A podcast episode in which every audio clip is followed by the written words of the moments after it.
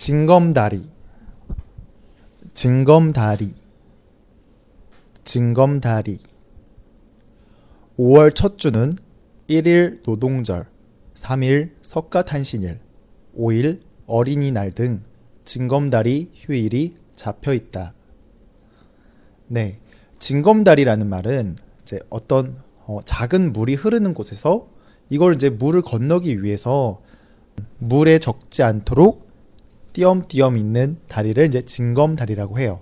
그래서 여기서 이 문장에서는 5월 첫 주는 1일 날 노동절, 3일 날 석가탄신일, 5일 날 어린이날 이렇게 1일, 3일, 5일 건너서 뛴다 라고 해서 마치 물에서 돌멩이를 띄엄띄엄 놓는 것처럼 띄엄띄엄 놓고 그것을 밟고 넘어가는 것처럼 어, 징검다리처럼 되어 있고 그래서 그냥 휴일이 아니라 징검다리 휴일이 잡혀 있다라는 이야기였어요.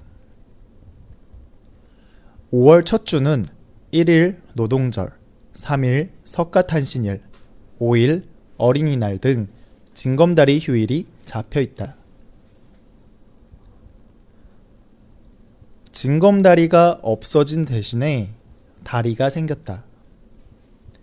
징검다리가 없어진 대신에 다리가 생겼다. 징검다리가 없어진 대신에 다리가 생겼다. 징검다리 건널 땐 조심해. 징검다리 건널 땐 조심해. 징검다리 건널 땐 조심해.